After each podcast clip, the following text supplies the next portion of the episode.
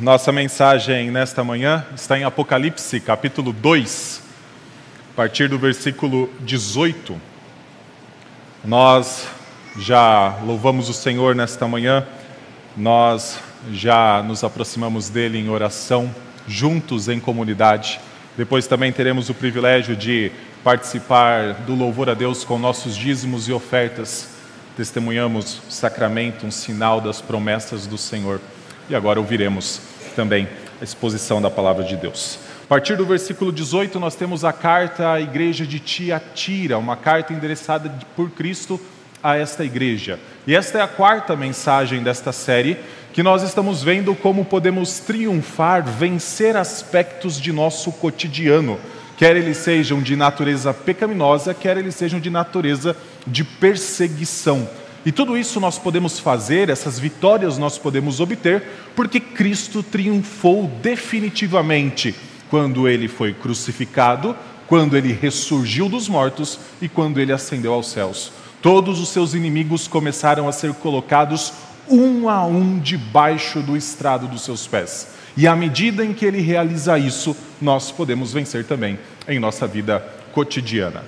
Quando nós olhamos para essa ideia de vitória, ela está baseada sempre nas palavras finais de cada um dos trechos que nós temos pregado. Se você olhar para o versículo 29, nós temos a seguinte expressão: Quem tem ouvidos, ouça o que o Espírito diz às igrejas. E essas pessoas que estão vivas, no versículo 26, dá para a gente perceber que são vencedoras. E ao serem vencedoras, elas herdam algumas promessas que o Senhor faz a elas. Até aqui nós já vimos três vitórias que nós podemos ter. A primeira delas sobre a falta de testemunho, quando nós olhamos para a carta que Cristo direcionou para a igreja de Éfeso. E para nós vencermos a falta de testemunho, o que precisamos fazer é comparar o nosso presente com o nosso passado, especificamente aquele momento logo após a nossa conversão, quando nós estávamos empolgados com o testemunho de Cristo, com as mudanças que Cristo estava operando em nossa vida. E ao fazer isso e se constatarmos que estamos numa situação pior do que estávamos, nos arrepender e voltar ao testemunho. Depois nós vimos como nós podemos triunfar sobre a perseguição. E essa é uma das palavras mais interessantes do livro de Apocalipse, porque para a gente perseguição não é derrota, mas perseguição é vitória. Inclusive, a morte nunca vai ser contada para aquele que morre por causa da fé como um revés, como uma derrota, mas é um triunfo aos olhos de Cristo. Por isso, Paulo um dia disse que para ele morrer era lucro. Até a morte por causa da fé é uma vitória. E na mensagem da semana passada, com a carta direcionada à igreja de Pérgamo, nós vimos que é possível que triunfemos sobre o falso ensino. E para isso nós precisamos nos apegar a essa doutrina e precisamos, se necessário, utilizarmos da disciplina. Hoje nós nos voltamos para a carta à igreja de Tiatira, para com ela vermos como podemos triunfar sobre a imoralidade. E para que nós vençamos a imoralidade, quer de natureza idólatra, quer de natureza sexual, nós precisamos lembrar que Cristo nos chamou e Cristo nos fez servos de um reino que é santo. Para vencermos a imoralidade, precisamos saber que somos servos de um reino que é santo. Por isso, eu convido você a acompanhar a leitura a partir do versículo 18, recebendo essa palavra como palavra do Senhor. Ao anjo da igreja em Pérgamo, desculpa, 18. Ao anjo da igreja em Tiatira, escreva: Estas coisas diz o Filho de Deus, que tem os olhos como chama de fogo e os pés semelhantes ao bronze polido. Conheço as obras que você realiza, o seu amor, a sua fé, o seu serviço, a sua perseverança e as suas últimas obras, mais numerosas do que as primeiras. Tenho, porém, contra você o fato de você tolerar que essa mulher, Jezabel, que se declara profetiza, não somente ensine, mas ainda seduza os meus servos a praticar a prostituição e a comer coisas sacrificadas aos ídolos. Dei-lhe tempo para que se arrependesse, porém ela não quer se arrepender da sua imoralidade. Eis que farei com que fique acamada, e trarei grande tribulação aos que com ela adulteram caso não se arrependam das obras que ela incita. Matarei os seus filhos, e todas as igrejas saberão que eu sou aquele que sonda mentes e corações, e retribuirei a cada um de vocês segundo as suas obras. Digo, porém, aos demais de Tiatira, a todos aqueles que não seguem essa doutrina e que não conheceram, como eles dizem, as coisas profundas de Satanás, não porei outra carga sobre vocês. Tão somente conservem o que vocês têm, até que eu venha. Ao vencedor que guardar até o fim as minhas obras, eu lhe darei autoridade sobre as nações, e com cetro de ferro as governará e as reduzirá a pedaços, como se fossem objetos de barro. Assim como também eu recebi a autoridade de meu Pai, e eu lhe darei ainda a estrela da manhã. Quem tem ouvidos, ouça o que o Espírito diz às igrejas. Vamos orar? Graças te damos, Senhor, pela tua palavra. Palavra que o Senhor utilizou para nos resgatar de um reino de trevas e para nos fazer membros, servos do reino do teu filho. Obrigado porque essa palavra mais uma vez está aberta diante dos nossos olhos. Por isso pedimos, ó Pai, que o Senhor nos santifique por meio da verdade. Que a tua palavra, Pai, transforme os nossos corações, molde os nossos pensamentos e assim, ó Pai, cada ação de nossa vida seja expressa para a tua honra e glória. Essa é a nossa oração no nome de Cristo. Amém. Meus irmãos, quando nós olhamos para esta carta endereçada à igreja de Tiatira, nós vemos que a imoralidade é o tema ou o grande desafio com o qual a igreja tem que lidar no seu dia a dia. Aqui nós vemos, por exemplo, a ideia de imoralidade intimamente relacionada à participação de eventos, de cultos pagãos, onde tinha ah, comidas dedicadas aos ídolos, e também a participação destes eventos, destes cultos pagãos então que terminavam com orgias sexuais. Então a imoralidade aqui tem um aspecto muito carnal mesmo, um aspecto onde as pessoas então se envolviam com as coisas mais baixas que poderia existir nesta vida. É esta ameaça que rondava a igreja de Tiatira e já tinha rondado outras igrejas ali da Ásia Menor. Para nós vencermos a imoralidade, Jesus Cristo nos mostra que precisamos lembrar que somos servos de um reino que é santo. Ele começa falando disso no primeiro versículo desse trecho, versículo 18, quando se apresenta à igreja como aquele que escreve à igreja de Tiatira, querendo que a igreja então tomasse consciência do perigo que estava no meio dela e então se arrependesse de suas obras. E para isso, Cristo então faz dois movimentos principais. O primeiro de um elogio e depois o movimento de uma repreensão. E ao fazer isso, Cristo está dizendo que existem pelo menos dois grupos dentro da igreja. Um grupo que está sendo elogiado por conta de sua vida e um grupo que está sendo repreendido e chamado ao arrependimento. Primeiro, a partir do versículo 19, nós conseguimos ver que Cristo conhecia e por isso elogiava o crescimento espiritual que estava tendo dentro da igreja de Tiatira. Olha o versículo 19: Conheço as obras que você realiza, o seu amor, a sua fé, o seu serviço, a sua perseverança e as suas últimas obras mais numerosas do que as primeiras. Quando a gente olhou para esses elementos, todos esses atributos que estão sendo elogiados por Cristo da igreja de Tiatira, nas outras cartas, nós vimos que isso tem a ver com o testemunho da igreja. Veja que pelo menos cinco coisas são elogiadas por Cristo como estando presentes nesta igreja, e especialmente um grupo, porque a gente vai ver que o segundo grupo é repreendido. Primeiro, ele está elogiando o seu amor, a sua fé, o seu serviço a sua perseverança e as suas obras. Tiatira era uma igreja que, diante do mundo, continuava mantendo o testemunho de que existe somente um Senhor, de que existe somente Jesus Cristo, debaixo dos quais, então, debaixo do qual a igreja deve dobrar os seus joelhos e a mais ninguém. Essa igreja continuava testemunhando que a sua lealdade pertencia exclusivamente a Cristo, ou pelo menos um grupo de sua membresia continuava entendendo que a sua lealdade era somente a Cristo.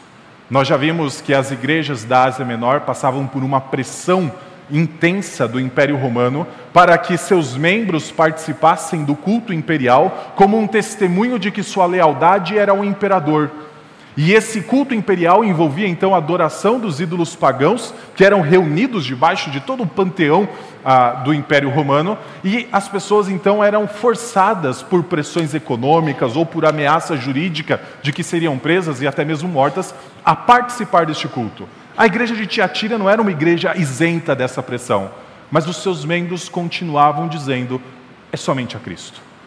É somente a Cristo a glória, é somente a Cristo o louvor a nossa lealdade é somente de Cristo.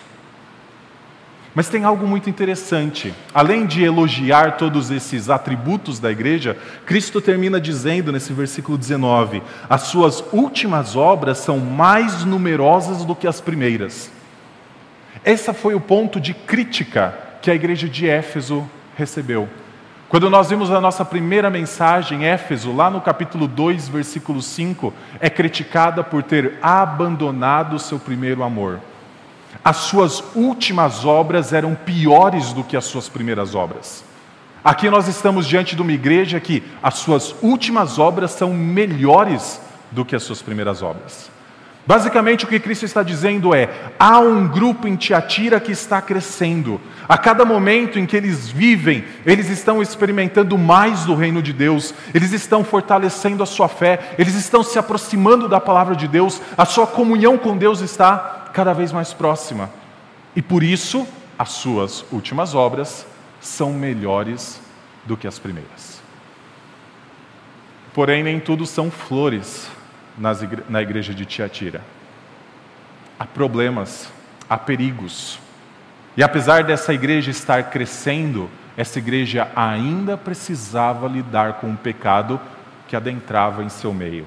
Olha o versículo 20 em diante. Cristo, que conhecia a vida, o crescimento espiritual de um bom grupo da igreja de Tiatira, também sabia que um outro grupo estava em contato com um outro reino esse outro grupo estava se aproximando intimamente de um outro reino. Versículo 20: Tenho, porém, contra você o fato de você tolerar que essa mulher, Jezabel, que se declara profetiza, não somente ensine, mas ainda seduza os meus servos a praticar a prostituição e a comer coisas sacrificadas aos ídolos.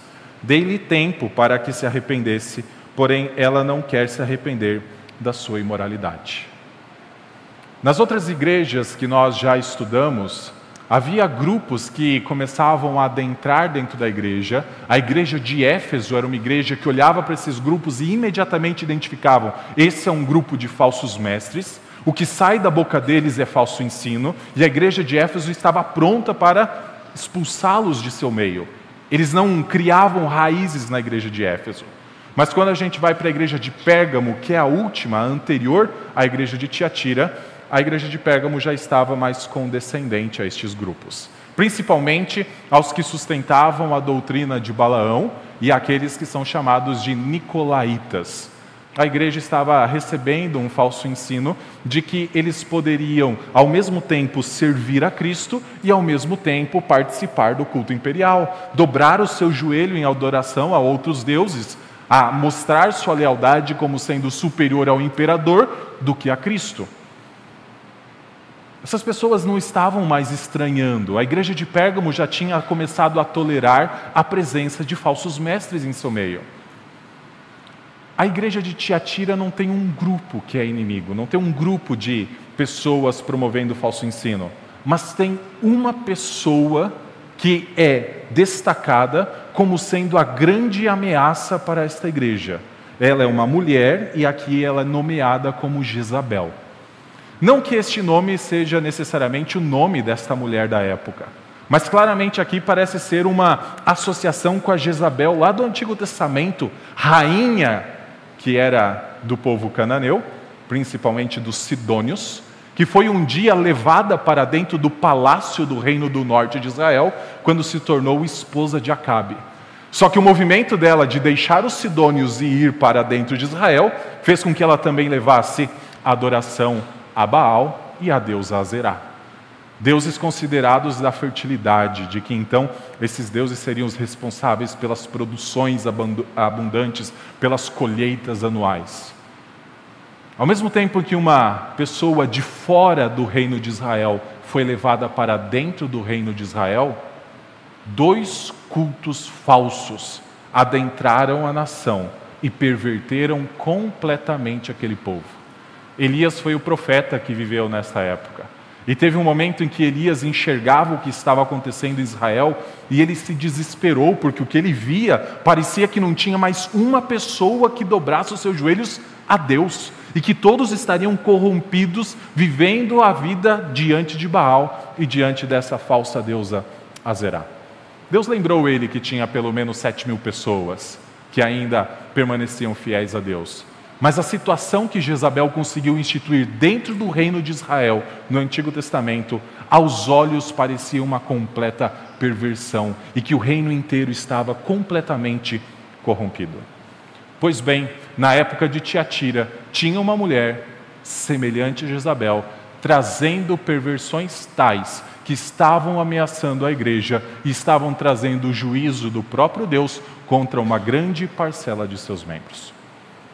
Aqui é dito que ela estava seduzindo, veja o versículo 20, ela seduzia os servos de Deus a praticar a prostituição e a comer coisas sacrificadas aos ídolos. A cidade de Tiatira, que era onde estava essa igreja, não era uma cidade muito grande na Ásia Menor, mas era uma cidade como um ponto comercial muito importante daquela região. Se você lembrar lá de Atos 16, de uma mulher chamada Lídia, é dito que ela vendia púrpura, vendedora de púrpura, ela era uma comerciante, e ela então ah, conheceu o evangelho por meio do apóstolo Paulo e ela se converteu, mas ela então praticava o comércio nessa cidade de Tiatira, ela era uma cidadã de Tiatira. E essa cidade, uma vez que estava intimamente envolvida com comércio, essa cidade ela estava também intimamente relacionada com o comércio de coisas que estavam envolvidos com o culto idólatra, por, principalmente a Apolo e principalmente a Atena. Quando a gente olha para esta cidade, as pessoas naquela época que queriam comercializar sabiam que também precisariam se envolver com o culto falso. É possível que essa mulher aqui rotulada, intitulada de Jezabel, fosse uma pessoa importante no comércio local.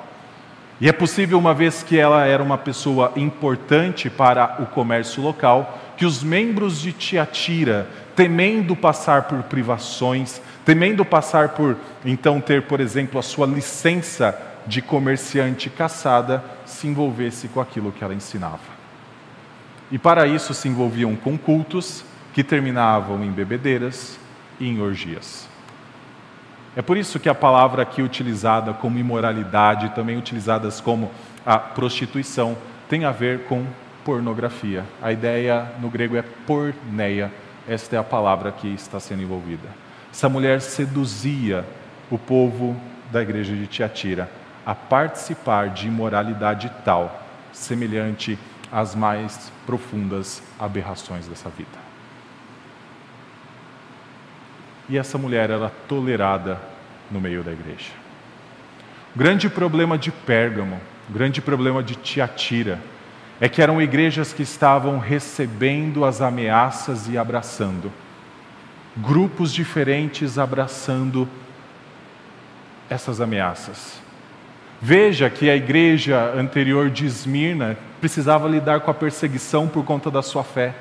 Essas igrejas precisam lidar com imoralidade, com falso ensino, porque começaram, pelo menos parte de seus membros, a se aproximar daquilo que não deveriam se aproximar, a se relacionar com um outro reino.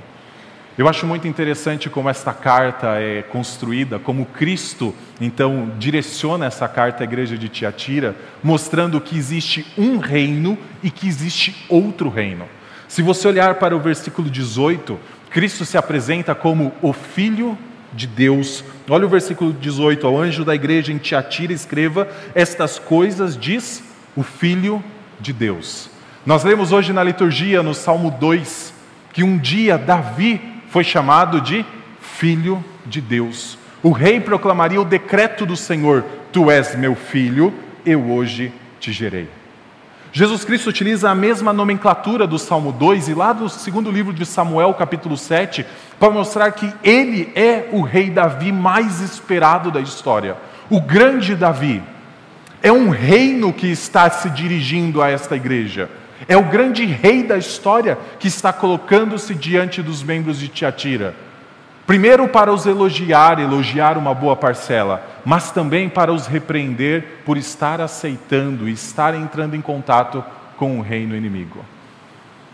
Quando Jezabel foi se tornou mulher de Acabe, a história do reino do norte de Israel começou a ruir.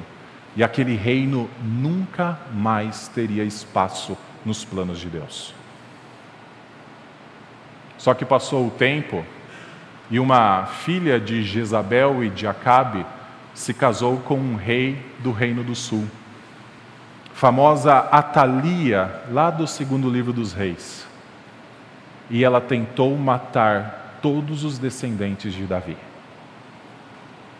Para que não surgisse mais um Davi, para que não surgisse mais um herdeiro do trono de Israel como apontado por Deus. E se Atalia conseguisse executar perfeitamente o seu plano, Cristo não estaria escrevendo esta carta. Mas Deus tem os seus planos perfeitos. Cristo está direcionando uma carta e dizendo: Te atira, vocês estão em íntimo contato com um reino que é inimigo. Vocês estão abrindo as portas para Satanás. Vocês estão deixando por meio desta mulher chamada Jezabel que Satanás influencie a vida de vocês. Prostituição, imoralidade, adultério, pornografia, tudo isso são instrumentos de Satanás para adentrar na vida do povo de Deus e para fazer com que esse povo se afaste de um reino que é santo. Por isso, ao depois de elogiar e depois de então repreender este grupo que estava se aproximando de Jezabel, veja o versículo 20: Eu tenho contra vocês esse movimento que vocês fazem. Cristo então se direciona à igreja dizendo que eles precisavam se realinhar com o reino que é santo. Versículo 24 e parte ali também do versículo 22 nos mostram que Cristo se direciona a dois grupos diferentes. Olha o versículo 22 primeiro, versículo 21 primeiro. Dei-lhe tempo para que se arrependesse, porém ela não quer se arrepender da sua imoralidade. Até para Jezabel, Cristo mostrou a sua longanimidade, mas ela não quis se arrepender. Então Cristo a puniria. Versículo 22: Eis que farei com que fique acamada. E a ideia é: eis que eu farei ela chegar ao leito de morte. A imoralidade ensinada e propagada por ela no meio da igreja é tal. Foi dado tempo para que ela se arrependesse, mas não se arrependeu. Eu a farei ficar acamada. Palavras de Cristo. E dele fala, porém, desculpa, é, e trarei grande tribulação aos que com ela adulteram, caso não se arrependam das obras que ela incita. Veja que houve um grupo que se aproximou de Jezabel e estava envolvido com todas as práticas por ela ensinadas. A Jezabel já tinha dado seu tempo de se arrepender, mas ela não fez. Mas tinha um grupo que Jesus fala: caso não se arrependam, eu os matarei. Mas ainda existe a oportunidade desses voltarem atrás nas suas práticas.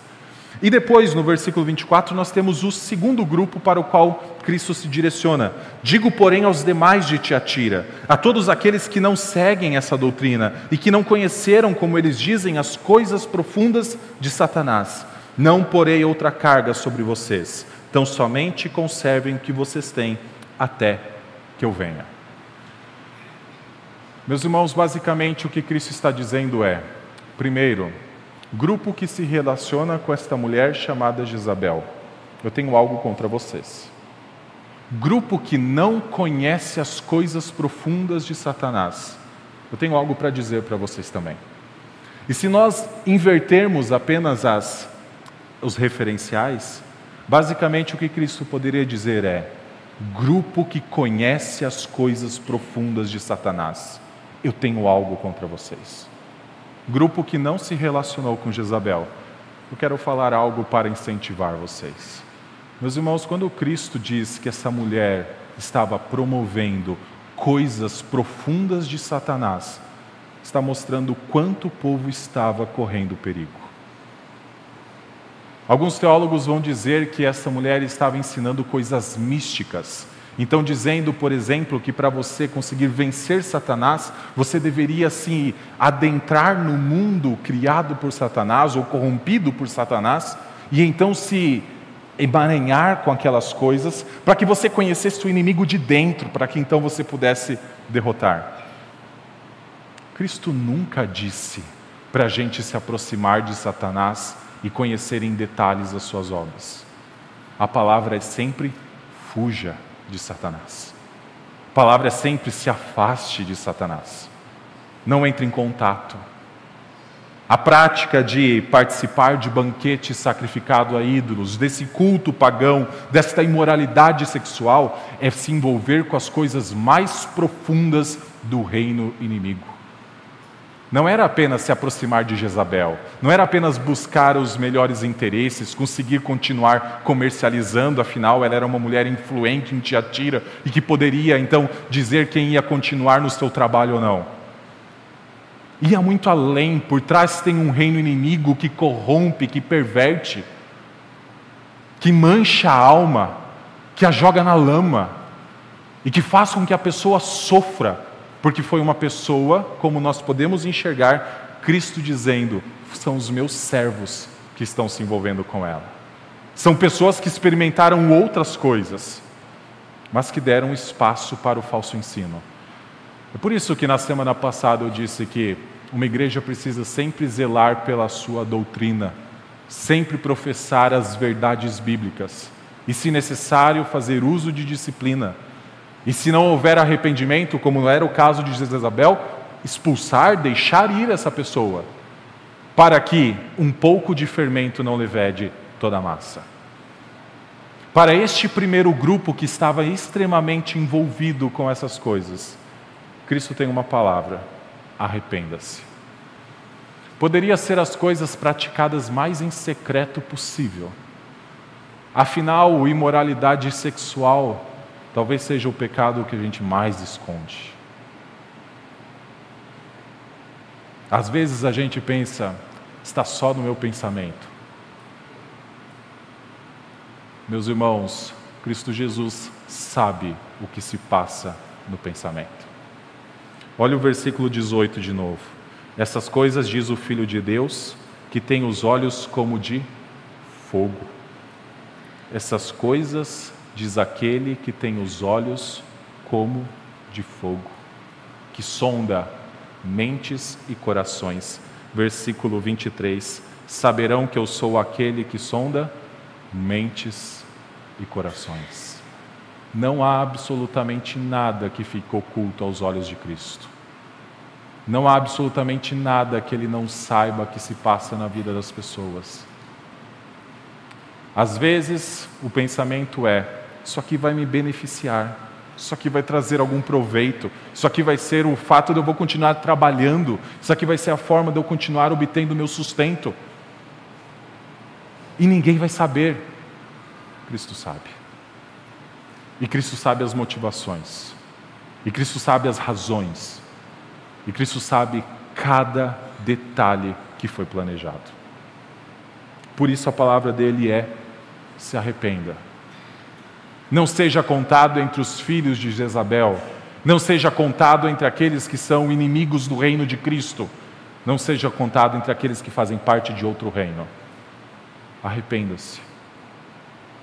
Um cristão diante do pecado, ele se arrepende, para não continuar naquela trilha, para não continuar naquele erro, para não continuar distante do seu Senhor. Se não há arrependimento, é necessário que façamos como Cristo faz: sondar nossa mente e o nosso coração. É necessário que reconheçamos que somente Cristo pode nos resgatar desse lamaçal é necessário que clamemos para que Ele faça isso. Tem um segundo grupo, que é o grupo que foi elogiado lá em cima. Vocês perseveram no amor, vocês perseveram na fé, vocês perseveram nas obras. Para estes, ele diz no versículo 24: Eu não vou colocar mais um peso sobre vocês. Vocês não adentraram este lamaçal que está sendo propagado por Jezabel. Vocês não abraçaram o pecado como os outros fizeram. Para vocês, continuem da forma como vocês estão. Continuem da forma como vocês estão vivendo. Essa é a palavra de Cristo. Versículo 26. Então somente conservam o que vocês têm. Conservem o que vocês têm até que eu venha. Essa parte era do grupo que estava crescendo, era do grupo que estava trabalhando. E com isso eu quero trazer uma aplicação para nós. Meus irmãos, nós que cremos em Cristo Jesus, um dos instrumentos que Deus nos dá para nos afastar do pecado é o trabalho no reino dele. O trabalho no reino dele não salva ninguém, Salvação é gratuita, salvação é um, uma, um dom de Deus, Ele entrega isso gratuitamente a nós. Mas a partir do momento em que você é salvo, se tem algo que te afasta do pecado, é também você servir dentro do reino de Deus. Por isso, não se acostume com a ideia de vir aqui domingo após domingo e tudo é isso que você faz na sua vida com Cristo.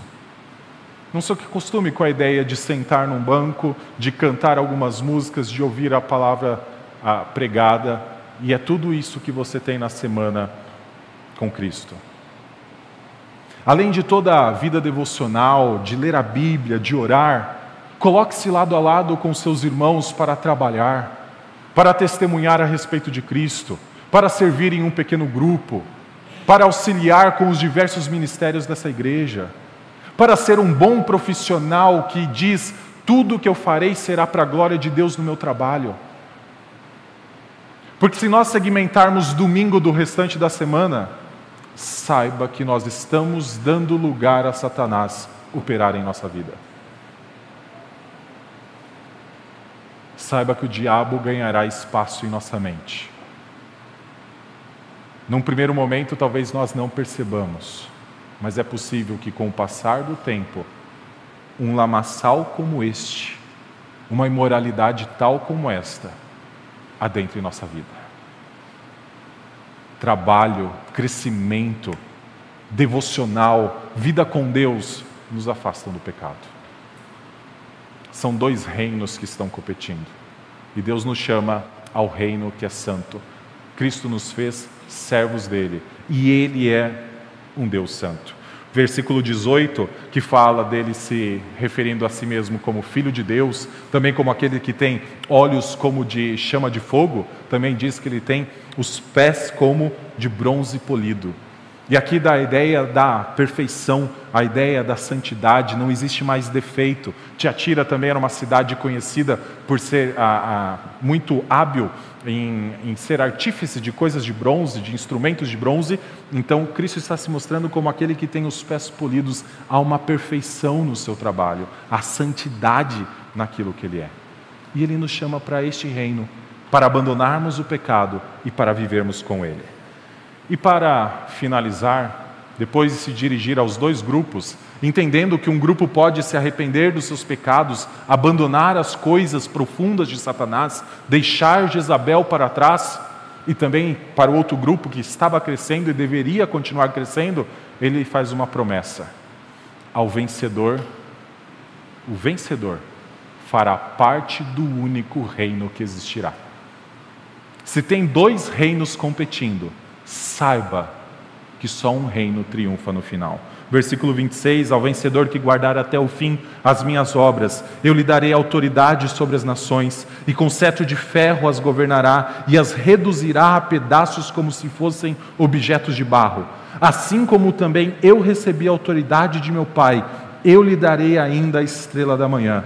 Quem tem ouvidos, ouça o que o Espírito diz às igrejas.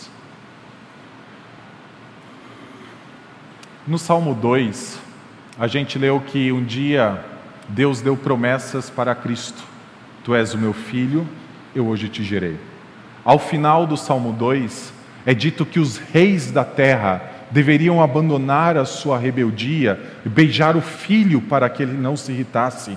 E a razão disso é porque o filho foi feito rei de todas as nações.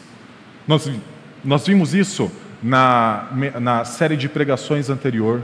Quando Cristo ressuscitou dos mortos, quando Cristo, pouco antes de ascender aos céus, comissionou seus discípulos a irem para o mundo fazendo outros discípulos para Cristo, Cristo disse que toda autoridade foi dada para ele.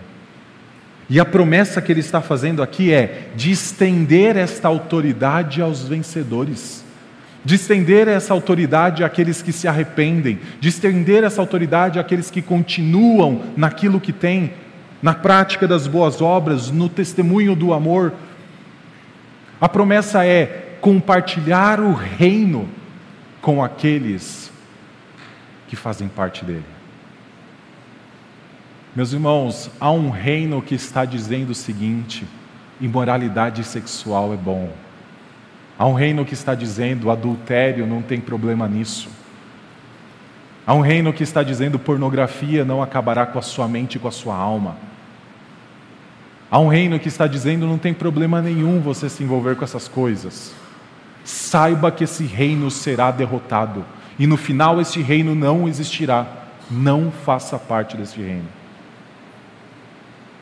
Busque a Cristo, busque fazer parte do reino que o próprio Senhor estende a sua autoridade àqueles que fazem parte dela. Não é à toa que os apóstolos dizem que nós somos profetas, sacerdotes e reis. Porque no momento em que nós adentramos esse reino, o Senhor Jesus Cristo nos dá uma autoridade semelhante a dele. É por isso que nós podemos pregar o Evangelho com intrepidez. É por isso que nós podemos anunciar que existe um reino inimigo e que este reino vai ser derrotado. É por isso que nós podemos dizer que só existe um Cristo que deve ser adorado, porque Ele é o único Rei dos Reis e Senhor dos Senhores. E não existe ninguém que pode competir com Ele. Cada um dos seus inimigos está sendo colocado debaixo do estrado dos seus pés. E um dia até mesmo a morte, aquela que as pessoas acham que é a única consequência da vida, a única certeza dessa vida, até a morte vai ser destruída. O convite é: faça parte do reino vitorioso. Faça parte do reino que não tem nenhum competidor à sua altura. Faça parte do único reino que continuará existindo. Vamos orar? Graças te damos, Senhor, porque tu nos chamaste para o teu reino, reino moldado pela tua vontade, reino regido pela tua palavra, reino que é santo, reino que é puro, reino que é marcado pelo amor do teu filho, reino que é tipificado e refletido, vivido melhor dizendo, à luz daquilo que é celestial. Senhor Deus, nos ajuda a caminhar como membros deste reino, a vivermos como servos de Cristo Jesus, a abandonarmos todos os prazeres que nos são ofertados por este mundo, ao Pai nos distanciarmos das coisas profundas de Satanás, para o Pai nos aproximarmos das belezas que somente o Senhor pode nos mostrar e conceder. Ajuda-nos, ó Pai, a viver à luz da tua santidade. Ajuda-nos a sermos santos, porque tu és santo. E ó Deus, que em cada ato de nosso caminhar, a glória seja dada somente a Cristo Jesus. É no nome dele que nós oramos. Amém.